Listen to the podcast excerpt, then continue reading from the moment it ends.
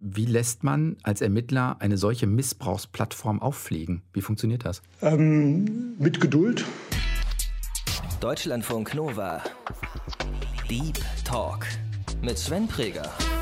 Und mein Gast ist diese Woche der Ermittler Hans-Joachim Leon vom Bundeskriminalamt. Wir stoßen auf Missbrauchsabbildung, also wirklich auf die Dokumentation von schwerem sexuellem Missbrauch, wo Kinder wirklich auf die unvorstellbarste Art und Weise missbraucht werden. Wir gehen natürlich da Streife, wie wir es überall machen, auch in Parks, wenn wir nach Rauschgift suchen. Gehen wir auch im Darknet Streife und sind natürlich auch in solchen Foren unterwegs und schauen uns da um. Das hört sich brutal an, aber es ist kundenorientiert, äh, damit man sich schnell zurechtfinden kann. Und diese Plattform hat halt gewisse Funktionalitäten gehabt, hat alle Bedürfnisse in Anführungszeichen befriedigt und deswegen waren ja auch so viele User dort angemeldet. Der Missbrauch findet in der Realität statt und wird dann nur über die Virtualität verbreitet. Wie beim Unfall, Sie sehen, dass was passiert ja, und, und Sie sind machtlos und das, das ist brutal. Hauptsache, uns gelingt es halt, die Kinder aus ihrem Leid zu befreien. Deutschlandfunk Nova. Anfang Mai ist Ihnen ja vom Bundeskriminalamt zusammen mit der Generalstaatsanwaltschaft in Frankfurt ein recht großer Erfolg gelungen. Sie haben die Plattform Boys Town auffliegen lassen und abgeschaltet. Mit welchem Gefühl gehen Sie an so einem Tag abends nach Hause? Ist das Zufriedenheit, Erschöpfung? Kann man das beschreiben? Also es ist natürlich, das ist Zufriedenheit. Ähm, wir haben das ja Mitte, Mitte April abschalten können und ähm, es ist die Anspannung vor den Einsatztagen, ähm, die natürlich an den Nerven zerrt und ob auch alles so klappt, weil es sind ja viele Varianten oder viele Umstände müssen zusammenfallen, dass es auch ein Erfolg wird. Und als die Erfolgsmeldung dann kam, dass alles so geklappt hat, wie wir uns das vorgestellt haben und die Plattform auch tatsächlich abschalten konnten, ist mir persönlich ein ziemlich großer Stein vom Herzen gefallen, sodass man an dem Abend glücklich, aber in der Tat erschöpft nach Hause gehen konnte. Warum ist das noch strittig, dass Sie es überhaupt abschalten konnten? Weil es im Zweifelsfall gar nicht auf Servern liegt, auf die man Zugriff hat? Ja, das, das, ist das Problem. Die Server sind im Ausland, die sind hier nicht in Deutschland und man muss äh, den Zugriff auf die Serverstruktur dann haben. Man muss also die Täter so überraschen, ja, dass äh, sie keine Möglichkeit haben, das Ganze dann irgendwie zu konterkarieren, dass wir den Zugriff darauf, die Daten dann haben. Anfang Mai sind, glaube ich, wenn ich das richtig weiß, sieben Objekte parallel eben durchsucht worden, also in NRW, in Bayern und in Hamburg. Ähm, ist das sowas, wo Sie an diesem Einsatztag irgendwo vor Ort sind, zugeschaltet sind, als BKA in dem Moment die Füße stillhalten müssen, bis eine Erfolgsmeldung oder Misserfolgsmeldung kommt? Wie muss ich mir das vorstellen? Also die, die Durchsuchungsobjekte sind ja bekannt und die Einsatzkräfte sind vor Ort. Das ist nicht alles zeitgleich geschehen, sondern äh, an zwei, drei äh, aufeinanderfolgenden Tagen, äh, wo wir schauen mussten. Von der Einsatzleitung sind wir hier in Wiesbaden, aber unsere Einsatzkräfte sind dann im Bundesgebiet an den Einsatzorten unterwegs. Ist die Sorge groß, dass an solchen Tagen dann noch mal was schief geht? Ähm, ja, es ist, besteht immer, es ist dann frustrierend, äh, wenn es nicht ganz so geklappt hat, wie wir uns das vorgestellt haben, aber wir sind darauf eingestellt und äh, wir wussten, dass wir an den richtigen Leuten dran sind, dass wir die Leute auch festnehmen werden. Es ist dann immer eine Frage, wie viel an Beweismaterial können wir dann noch sichern und das ist natürlich die große Herausforderung. Anspannung ist da, aber die Frustration hält sich dann in Grenzen, wenn es nicht klappen sollte, weil wir haben die richtigen äh, dann sind derer habhaft geworden. Können Sie einmal kurz schildern, wenn Sie das sagen können, was auf dieser Boys Town Plattform passiert ist? Also diese Plattform ist eine Interessensplattform. Das ist, wenn wir uns das mal vorstellen, im, im, normalen Internet, ich bin beispielsweise leidenschaftlicher Motorradfahrer und ich treffe mich dann in Communities mit anderen Artgenossen und, und versuche mich auszutauschen. Da gibt es eine, eine Plattform, die sich ums Motorradfahren kümmert und da, da geht es dann in vielen verschiedenen Foren darum, um das Thema Reifen, Motor, ähm, Recht. Und so ist eine Plattform auch in, in Darknet, eine pädokriminelle Plattform aufgebaut. Da geht es um, um Themengebiete, Spielplatz, junge Männer, kleine Babys, und so weiter, aber auch Sicherheitsvorkehrungen, um die, äh, um die Verhaltensweisen im Darknet, wie kann ich mich vor äh, strafrechtlichen Verfolgungen schützen. So ist so ein Forum im Prinzip aufgebaut und Sie entscheiden als User, in welches Forum Sie betreten wollen, wo Sie sich mit anderen Usern austauschen wollen. Es gibt auch Bilddatenbanken dort, äh, wo Sie dann Material sich runterladen können oder tauschen können oder dann auch in den Private Chat gehen können, den dann kein anderer mehr sehen kann ich glaube, wenn ich es richtig weiß, zur Pressemitteilung des Bundeskriminalamtes haben Sie ein oder zwei Screenshots dieser Plattform auch veröffentlicht. Darauf kann man so ein bisschen die Unterkapitel ähm, der Foren jeweils lesen. Da steht sowas wie also nicht Nacktbilder, Non-Nude äh, oder gewisse Altersangaben für Jungen oder Softcore und Hardcore. Das heißt, danach wird dann tatsächlich sortiert und danach, also das ist das, was die User auch tatsächlich in dem Moment schnell haben wollen. Genau, das ist also, ich sag mal, das hört sich brutal an, aber es ist kundenorientiert, äh, damit man sich schnell zurechtfinden kann. Und diese Plattform hat halt ähm, gewisse Funktionalitäten gehabt, hat alle Bedürfnisse in Anführungszeichen befriedigt. Und deswegen waren ja auch so viele User dort angemeldet, weil man sich relativ schnell orientieren konnte und das finden konnte, was man gerne haben wollte. Können Sie einen Einblick geben, ohne dass ich damit sozusagen reproduzieren will, was für Bildmaterial da ist, aber nur um eine Vorstellung zu bekommen, über was für Bilder reden wir letztendlich? Also Sie haben die komplette Bandbreite von Bildern, äh, die auf Geburtstagsfeiern ganz normal, wie kleine Kinder Kerzen ausblasen, wie Kinder auf dem Spielplatz sitzen und schaukeln auf der Wippe, also so einfach so beobachtende Bilder oder einfach Bilder, die von Eltern mal hochgeladen worden sind im ganz normalen Internet, bis hin zu der Darstellung schwerster sexueller Missbräuche von Kleinstkindern. Alles dabei. Hans-Joachim Leon ist im Bundeskriminalamt Leiter der Gruppe Sexual- und Gewaltdelikte. Diese Gruppe ist angesiedelt bei der Zentralstelle für die Bekämpfung von Sexualdelikten zum Nachteil von Kindern und Jugendlichen, so heißt das offiziell. Das heißt, es geht um sexuellen Missbrauch von Kindern und Jugendlichen beziehungsweise um sexualisierte Gewalt. Zu der Debatte um die Begrifflichkeiten kommen wir auch noch. Und es geht auch um das Besitzen und Verbreiten entsprechender Aufnahmen, also sowohl Bilder als auch Videos. Wie viele Mitarbeiterinnen und Mitarbeiter diese Gruppe hat, das sagt das BKA lieber nicht, denn je weniger die Täter wissen, desto besser lässt sich eben auch ermitteln. Wie lässt man als Ermittler eine solche Missbrauchsplattform auffliegen? Wie funktioniert das? Ähm, mit Geduld und Prioritäten setzen. Also worauf konzentrieren wir uns? Weil wir haben uns hier darauf konzentriert, die Betreiber ausfindig zu machen. Das hat zwei Jahre lang gedauert, ähm, jeden Tag äh, Austausch mit unseren internationalen Behörden, damit wir überhaupt erstmal die Verantwortlichen rausfiltern konnten. Und dann ist es ja so, dass im Darknet natürlich äh, die Vorkehrungen so sind oder die Maßnahmen so sind, dass man eigentlich nicht identifiziert werden kann.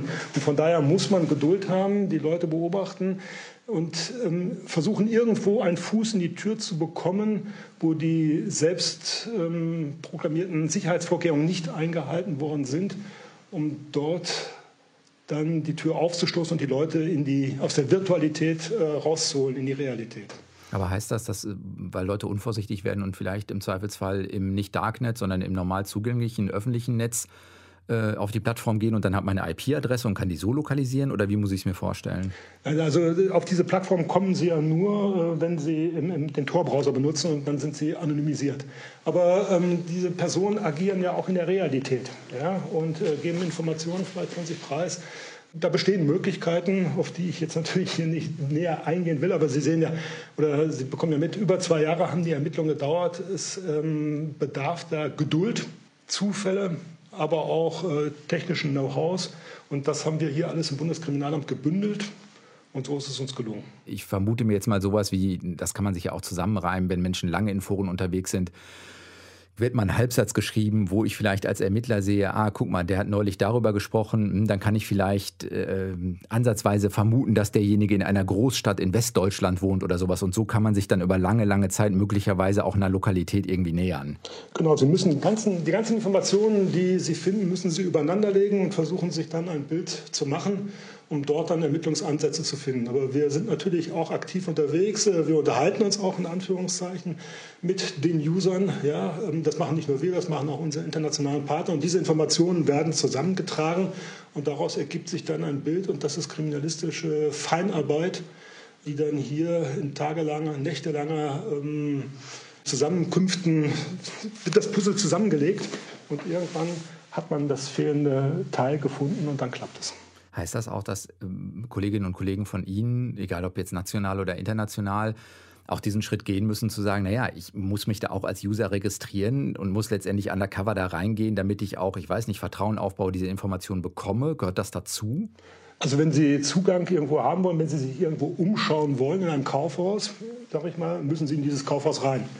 Ja, und das machen wir natürlich auch. Wir gehen natürlich da ähm, Streife, wie wir es überall machen, auch in Parks, wenn wir nach Rauschgift suchen, gehen wir auch im Darknet Streife und sind natürlich auch in solchen Foren unterwegs und schauen uns da um. Weil für uns ist ja ähm, ganz, ganz wichtig, was, was tut sich im Darknet, was wird da für Bildmaterial getauscht, um überhaupt ähm, eine Vorstellung zu haben und auch zu sehen, wo müssen wir hier agieren, wo können wir agieren. Das ist ganz, ganz wichtig. Also wir sind aktiv natürlich dort, aber nur äh, indem wir uns da umschauen. Straftaten oder so dürfen wir natürlich nicht begehen. Ich glaube, im Sommer 2019 ist die Plattform äh, online gegangen.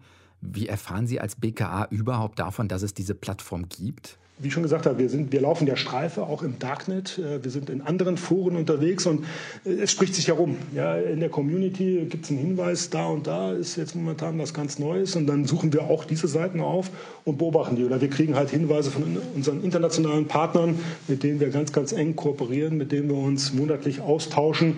Ähm, da werden die aktuellsten Informationen immer ähm, ja, zur Verfügung gestellt, damit wir wissen, wo jetzt momentan sich was im Darknet ereignet. Aus Ihrer Perspektive, was ist so das größte Hindernis in den Ermittlungen? Im Zweifelsfall die Zeit, dass Sie eben die Zeit brauchen, dieses Puzzle zusammenzusetzen. Und im Laufe dieser Zeit, die wir brauchen, anderthalb, zwei Jahre, bis wir dieses Puzzle zusammengesetzt haben, findet natürlich Austausch dieses Materials statt, werden im Zweifelsfall weitere Straftaten begangen. Das ist, ist das aus Ihrer Perspektive möglicherweise das größte Hindernis? Ähm, es, es, es, ist so, ja, also ähm, das muss man aushalten, weil wir sehen ja, was passiert ähm, und äh, wir können es in dem Augenblick nicht verhindern.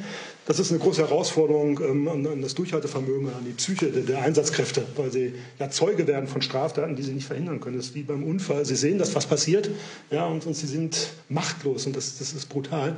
Hindernis ähm, wir arbeiten ja auch an ganz vielen anderen Stellen. Ja? Ähm, es ist ja nicht so, ähm, dass wir zwei Jahre lang jetzt nur beobachtet haben. In diesen zwei Jahren gab es viele andere Festnahmen von, von Usern.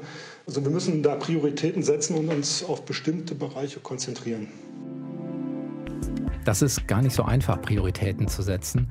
Bei der Plattform Boystron zum Beispiel gehen die ErmittlerInnen davon aus, dass diese Plattform spätestens im Juni 2019 online gegangen ist. Und seitdem haben die eben versucht, Hinweise zu sammeln und die verantwortlichen Personen zu identifizieren. Mitte April sind dann an mehreren Orten, unter anderem in Deutschland, aber auch in Paraguay, Durchsuchungen durchgeführt worden. Und dabei wurden die drei mutmaßlichen Betreiber der Plattform festgenommen. Außerdem wurde ein Mann gefasst, der als einer der aktivsten User auf Boys Town gilt. Er soll mehr als 3500 Beiträge gepostet haben. Und die gefassten Männer sind zwischen 40 und 64 Jahre alt. Ist das Zufall, dass ähm, die drei, die jetzt äh, mutmaßlich Hauptverantwortliche waren, die Administratoren, dass die, dass die Deutsche sind? Ist das ein Schwerpunkt? Weil hier weiß ich nicht, warum auch immer. Ähm, sagen wir so, die, die, Community ist ja international. Es gab in der Vergangenheit vor Boys Town gab es andere Foren, die abgeschaltet worden sind. Dann gibt es natürlich eine Abwanderung und äh, man muss eine neue Tatgelegenheit äh, aufbauen. Ähm, Deutschland hat natürlich ähm, das Know-how, die technische Infrastruktur und äh, die, die, Experten, äh, die, die gibt es hier. Ähm, die ähm, sich dann im Prinzip um den Aufbau eines neuen Forums kümmern können. Aber es ist ja auch immer Vertrauenssache. Und von daher, wenn die Täter sich untereinander kennen, ist es Zufall. Es gibt viele, viele andere Foren. Ja, von daher kann man nicht sagen, das ist ein Schwerpunkt in Deutschland. Hier haben wir halt drei Deutsche gehabt, das ist richtig, aber es ist kein Schwerpunkt, der in Deutschland zu verankern ist, sondern die User, die das nutzen, die sind international und wir reden, wie gesagt, hier von 400.000 Usern von der, aus der ganzen Welt. Kennen diese drei Menschen sich dann vorher und überlegen sich zusammen, so ein Ding aufzubauen oder kennen die sich eigentlich nur anonym aus dem Darknet? Ähm, dazu möchte ich jetzt momentan nichts sagen. Hm, ja, okay. ja, aber die, die Wahrscheinlichkeit, also man, man hat sich irgendwo getroffen, um das mal so zu sagen, also jetzt so, so rein exemplarisch. Äh, man, man, kennt sich, ja, man hat irgendwann mal Vertrauen aufgebaut. Die kennen sich aber auch nur unter ihren Usernames, ja, also jetzt ähm, anonymisiert. Möglicherweise gibt es dann auch mal äh, Treffen in der Realität. Äh, das, das, können wir nicht unbedingt äh, belegen, aber wenn es so ist, dann ist es natürlich für die Vertrauensbildung umso besser. Und dann agiert man natürlich auch besser, weil Sie wissen ja nie, wer das Gegenüber ist. Ja. Ja, das habe ich mich gerade gefragt, weil letztendlich ist es ja auch für die Täter, so schlimm die Taten natürlich sind, aber auch ein immenses Risiko, sozusagen alleine auf Anonymität äh, zu vertrauen. Also genau da muss sich ja ein Täter irgendwann auch fragen, also was ist mein Risikomanagement sozusagen? Und je mehr ich das einschätzen kann, je mehr ich wirklich eine Vorstellung von meinem Gegenüber habe, desto besser kann ich das ja abschätzen oder desto sicherer fühle, slash bin ich ja im Zweifelsfall auch. Ja, definitiv. Also man, Vertrauen ist äh, eine große Sache. Man weiß nie, mit wem, man's, äh, mit, mit wem man äh, zu tun hat. Und wenn sie sich äh, in der Realität treffen, ja, dann bedeutet das auch andere Ermittlungsansätze für die Polizei. Weil man dann im Zweifelsfall auch guckt, ja, es gibt Orte, wo die sich getroffen haben oder es passieren auch andere Dinge, die man einfach beobachten kann jenseits des virtuellen Raumes. Ne? Ja, sie können ja nicht nur in der Virtualität leben. Ja, weil der Missbrauch findet in der Realität statt und wird dann nur über die Virtualität verbreitet. Können Sie eigentlich ähm, was dazu sagen? Also das sind ja jetzt die Betreiber dieser Foren. Ermitteln Sie gleichzeitig auch, ich weiß es nicht, Ursprünge, wo die Bilder entstehen, weil genau das sind ja auch Straftaten, noch schwerere Straftaten, als schon schlimm genug, die Bilder zu verbreiten. Ja, das ist das, was ich äh, am Anfang gesagt habe. Wir gehen ja ähm, tagtäglich auch im Darknet oder in diesen Foren Streife. Und äh, für uns ist interessant, äh, das Bildmaterial zu sichten, was verbreitet wird, weil die User an sich ähm, sind ja nicht mit Klarnamen drin. Also wir können die ja nicht identifizieren jetzt ad hoc, sondern das ist immer eine sehr, sehr aufwendige Arbeit. Äh, für uns ist wichtig, äh, gibt es neues Material. Vieles, äh, viel Material ist bekannt. Ähm, das sind Jäger und Sammler im Prinzip.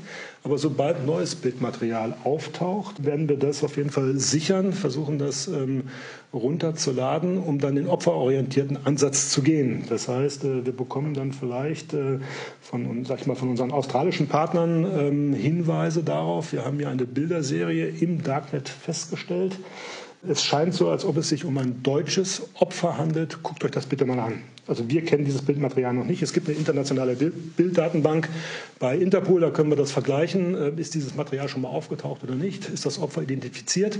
Handelt es sich hier nur um eine weitere Verbreitung, um eine Perpetuierung des äh, Missbrauchs oder läuft hier noch ein aktueller Missbrauch?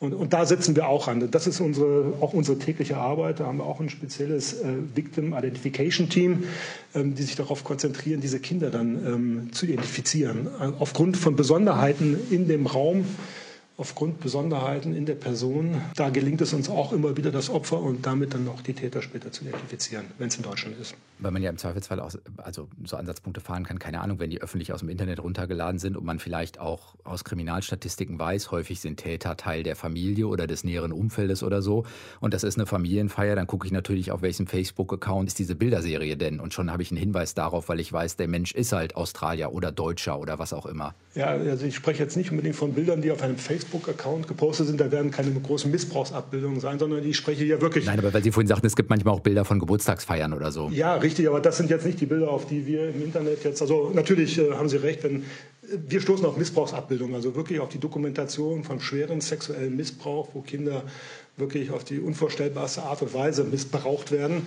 Und da versuchen wir die Details dann auszuwerten, die wir in den Zimmern sehen. Ist da irgendwo eine Werbung oder wie auch immer, was ja was auf Deutsch. Ja, ein Schriftzug mit einer Sprache oder was auch immer. Ja, irgendwas, irgendwas zum Beispiel ein Logo auf dem T-Shirt und so. Äh, das gibt es ja auch auf der Europol-Seite. Ähm, da wird immer nach bestimmten Gegenständen gesucht oder erkennt jemand diese spezielle Dusche oder so, also ein bestimmtes Fliesenmuster.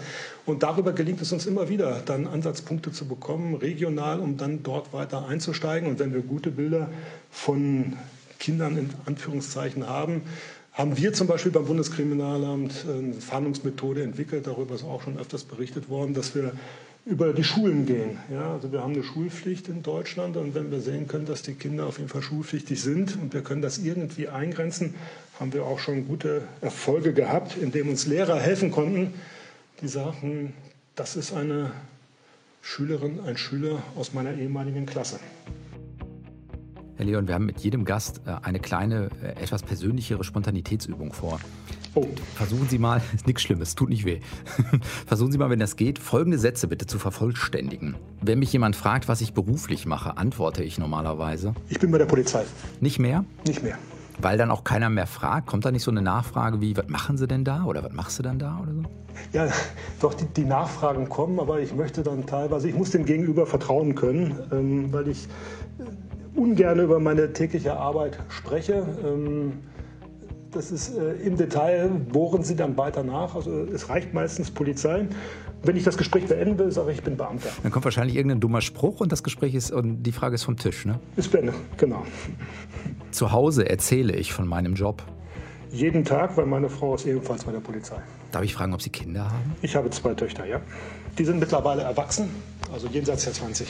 Die wissen aber natürlich dann auch, was ihre Eltern beruflich machen. Genau, und äh, sie haben darunter gelitten, in Anführungszeichen, weil ein Spruch meiner Kinder war immer, es gibt nichts Schlimmeres als Eltern, die bei der Polizei sind, weil die erlauben nichts. Wenn ich nicht beim BKA arbeiten würde, wäre ich? Dann wäre ich Fotograf geworden.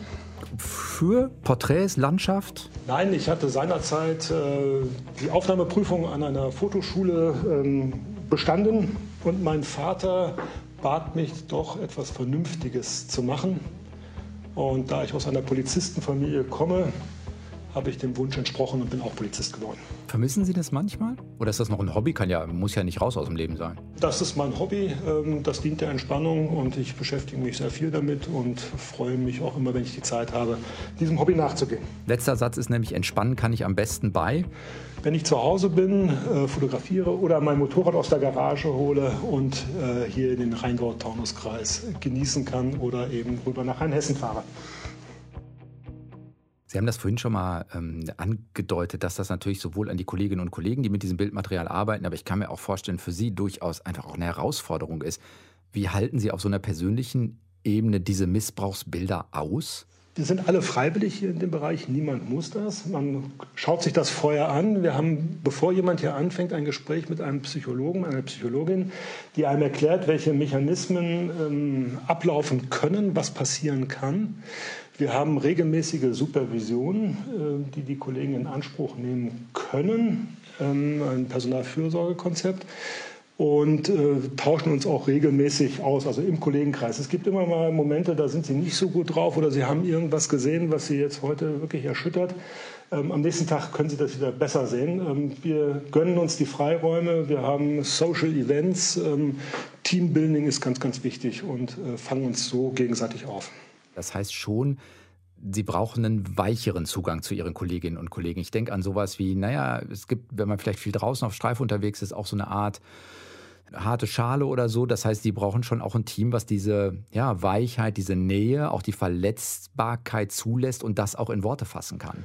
Das in der Tat. Also bei uns gibt es keinen, du bist zu schwach, um Gottes Willen. Also jemand, der sowas sagen würde, hätte bei uns hier keine Chance, sondern äh, das sind immer ganz normale Reaktionen auf eine unnormale Situation. Das machen wir den Leuten immer klar. Also ähm, wir müssen ja ganz, ganz offen miteinander umgehen und das machen wir auch.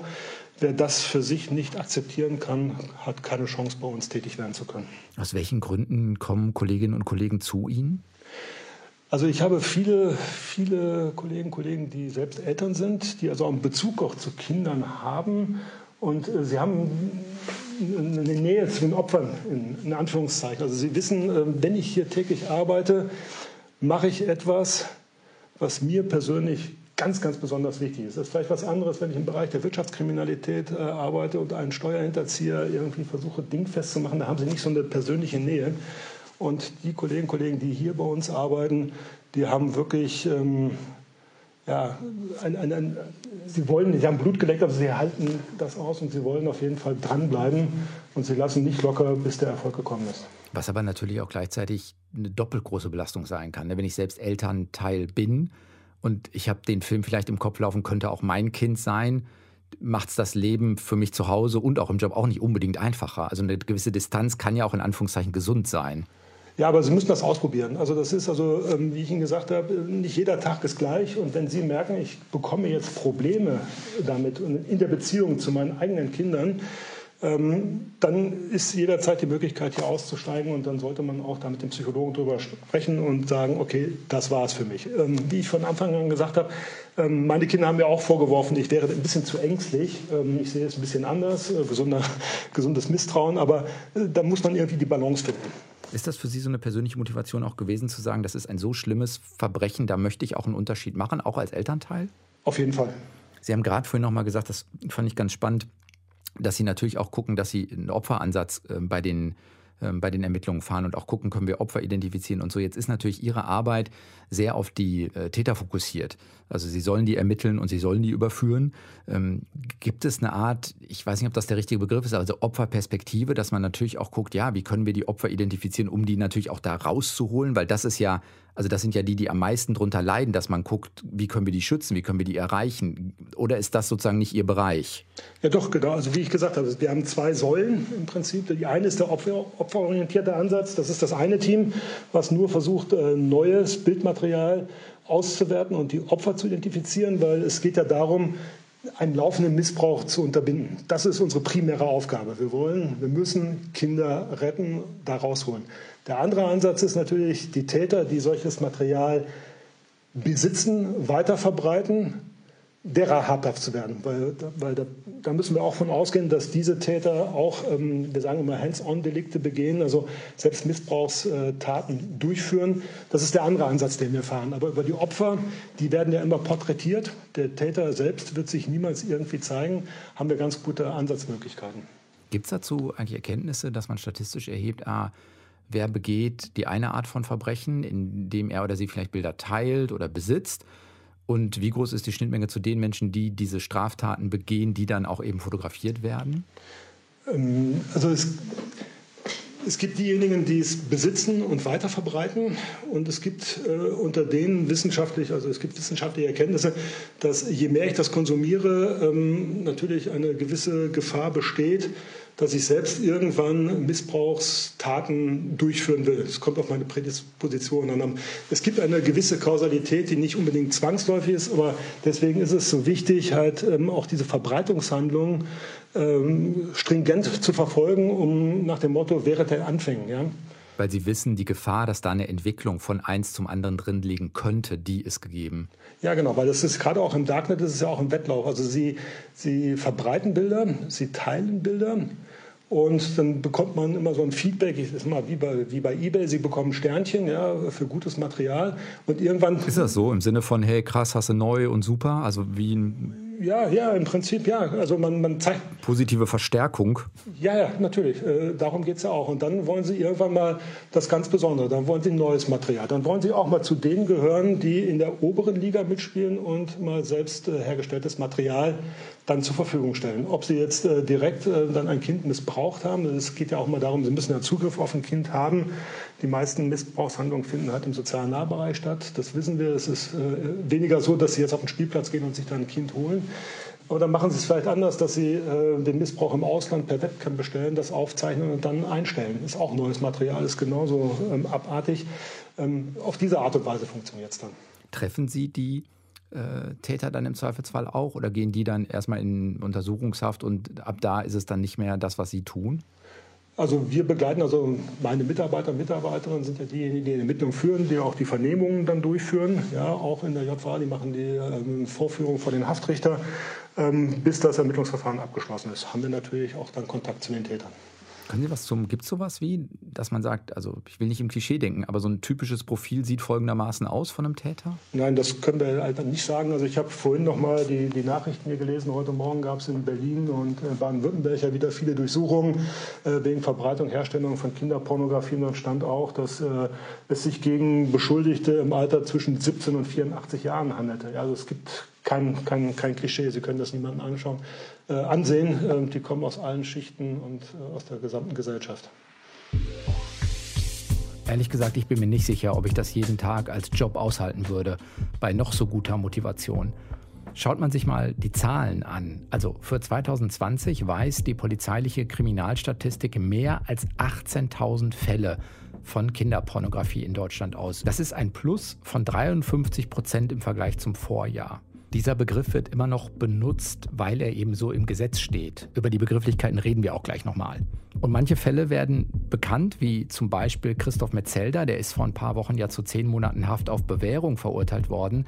Der hatte Dateien besessen und anderen zugeschickt, die eben sexualisierte Gewalt gegenüber Kindern und Jugendlichen zeigt. Das Urteil ist mittlerweile rechtskräftig. Gerade noch war der Prozess, bevor die Gesetze jetzt verschärft werden. Das hat der Bundestag im März beschlossen und der Bundesrat hat im Mai zugestimmt. Demnach gilt der Besitz und die Verbreitung solcher Bilder und Videos fortan als Verbrechen, wird also mindestens mit einem Jahr Freiheitsstrafe bedroht. Und außerdem ist in Zukunft eben nicht mehr von sexuellem Missbrauch, sondern von sexualisierter Gewalt gegen Kinder die Rede. Hilft Ihnen die Verschärfung jetzt nochmal?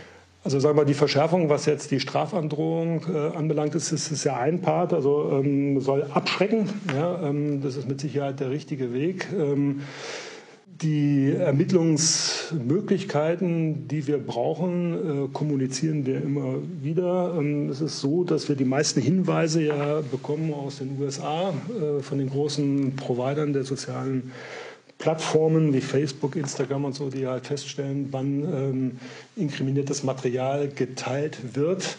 Äh, da haben wir das Problem, das ist auch schon oft kommuniziert worden, der Vorratsdatenspeicherung, der Mindestspeicherfristen, weil da habe ich eine IP-Adresse. Ja, und wenn diese Informationen an uns aus den USA zu spät kommen, haben wir keine Anfasser mehr. Weil einzige, der einzig erfolgversprechende Ermittlungsansatz ist in der Regel die IP-Adresse, weil die User an sich sich ja bei der Nutzung von sozialen Plattformen nicht äh, identifizieren oder legitimieren müssen. Ich kann mich ja mit äh, ähm, Charlie Brown anmelden, das überprüft ja keiner, da komme ich ja nicht weiter.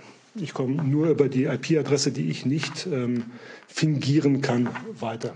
Haben Sie, weiß nicht, ob Sie dazu eine Meinung anbieten, äußern möchten. Das ist ja immer wieder was, was sozusagen in der Öffentlichkeit auch auftaucht als Debatte, die Verhältnismäßigkeit der Strafe. Wir hatten es jetzt gerade noch mal auch im Fall um Metzelda. Wenn man dann so, weiß nicht, Cannabisbesitz dagegen abgleicht, dann sieht man, ah, das wird teilweise schlimmer bestraft oder so. Ist das, ist das was, was, in, was für Sie eine Rolle spielt? Oder sagen Sie eigentlich, hey, das, die, die Gesetze mache ich nicht, ich mache die Ermittlungen? Genau, also wir machen die Ermittlungen, also wir sind dafür da, B- und entlastendes Material zusammenzutragen und der Staatsanwaltschaft letztendlich vorzulegen, die dann darüber entscheidet, ob eine Anklage erhoben wird. Die Verurteilung oder was letztendlich dabei rauskommt, ähm, dürfen für uns nicht Maßstab unseres Handelns sein, sondern uns ist wichtig, halt der Täter habhaft zu werden und die Dimension des äh, Deliktsbereich, des Phänomenbereichs aufzuzeigen. An der Diskussion, ob jetzt härtere Strafen erforderlich sind, beteiligen wir uns nicht. Das ist äh, Sache der Gesellschaft, darüber zu entscheiden. Das verstehe ich auch. Das halte ich auch sozusagen für eine offizielle Linie. Ich kann mir natürlich trotzdem vorstellen, dass es auf dem Flur manchmal Debatten gibt und sagt, wir haben da zwei Jahre dran gearbeitet, jetzt fliegt das Ding auf und im Zweifelsfall kriegt einer 15 äh, Monate auf Bewährung, finden wir jetzt nicht so geil. Ja, das ist natürlich frustrierend. Das, das ist äh, vollkommen klar. Ähm, wenn man sagt, okay, ähm, für das, was der getan hat, ähm, hätten wir uns eigentlich mehr gewünscht. Aber ähm, wir lassen uns davon nicht demotivieren, ähm, auch auf, auf, also nach, nach, dem Motto, das ist ein Massendelikt, was bringt denn das alles? Sondern uns geht es einfach darum, äh, die Leute ans Licht zu zerren und sie mit ihren Missdaten zu konfrontieren. Und letztendlich die Genugtuung, die wir bekommen durch unsere tägliche Arbeit, ist eben, dass, wir, dass es uns gelingt, dann halt Kinder zu retten. Ja? Wenn wir die Täter, die das gemacht haben, nicht bestrafen können ausreichend, dann, dann ist das so. Aber Hauptsache, uns gelingt es halt, die Kinder aus ihrem Leid zu befreien. Und darüber ziehen wir unsere Motivation jeden Tag. Ihre Gruppe heißt jetzt offiziell Gewalt- und Sexualdelikt und diese Zentralstelle heißt Zentralstelle für die Bekämpfung von Sexualdelikten zum Nachteil von Kindern und Jugendlichen. Jetzt haben wir bei uns zum Beispiel auch in der Redaktion immer mal wieder über die Begrifflichkeiten äh, debattiert, weil sowohl in der Öffentlichkeit, ich glaube auch beim BKA in der Pressemitteilung, von, von einer kinderpornografischen Plattform zum Beispiel die Rede ist. Jetzt ist ja Porno gar nicht mehr so negativ besetzt unbedingt in, in der Gesellschaft, also nicht ausschließlich. Ist das immer noch ein Begriff, wo Sie sagen, ja, justiziabel ist da oder juristisch ist da eine gewisse Definition hinterlegt, das meinen wir, oder muss man nicht eigentlich auch nochmal über diese Begrifflichkeiten nachdenken? Ja, aber das kommt ja, weil es im Gesetz halt so drinsteht, im Strafgesetzbuch, da, da steht die Verbreitung von Kinderpornografie, das ist also der legale Begriff, äh, der genutzt wird. Aber in unserem normalen Sprachgebrauch verwenden wir immer die Beschreibung ähm, Darstellung eines sexuellen Missbrauchs. Ja, so Dokumentation eines sexuellen Missbrauchs oder sexuelle Gewalt. Äh, weil in der Tat ähm, Pornografie zählt äh, das ist zieht darauf ab, ähm, dass Leute sich ergötzen, äh, sich da erregen und ähm, Kinderpornografie verharmlost das Ganze. Also uns geht es darum, dass es immer eine Darstellung von Gewalt oder ein Ausdruck von Gewalt ist. Letzte Frage für mich wäre, haben Sie Sorge, dass Sie zwei Jahre jetzt, wie Sie sagen, nicht ausschließlich daran, aber eben auch äh, daran arbeiten, und im Zweifelsfall, wenn sich zwei oder drei andere Personen das überlegen und ziehen das Ding neu auf, dann ist das in einem halben Jahr wieder so groß und sie brauchen zwei Jahre, bis sie es mit Glück, mit viel Puzzlearbeit wieder irgendwie entlarven können, dass das echt so ein Sisyphus-Ding ist? Ja, das ist in der Tat. Also es ist, äh, wir haben jetzt den Kopf ähm, abgeschlagen und der wächst jetzt wieder nach, weil es ist natürlich ein Verdrängungseffekt. Aber wir haben jetzt sehr, sehr viel Datenmaterial, was wir natürlich ausnutzen müssen, was uns in die Lage versetzt, weitere Ermittlungserfolge zu generieren. Und äh, wie ich gerade schon gesagt habe, äh, wir ziehen unsere Zufriedenheit dann letztendlich daraus, dass wir ähm, eine stattliche Anzahl von Kindern sicherlich ähm, werden retten können oder schon gerettet haben. Und ähm, wir machen einfach weiter. Und es ist eine gesamtgesellschaftliche Herausforderung äh, zu sehen, welche Ausmaße dieses Phänomen, dieser Deliktsbereich hat, um dann halt an verschiedenen Stellen anzusetzen, um zu hoffen, dass das Ganze irgendwann mal wieder abnimmt. Sagt der Leiter der Gruppe Gewalt und Sexualdelikte im Bundeskriminalamt, Hans-Joachim Leon. Vielen Dank für das Gespräch. Das war der Deep Talk für diese Woche. Ich wünsche euch noch eine gute Zeit. Sven Preger ist raus. Ciao. Deutschlandfunk Nova. Deep Talk. Jeden Mittwoch um 20 Uhr. Mehr auf deutschlandfunknova.de.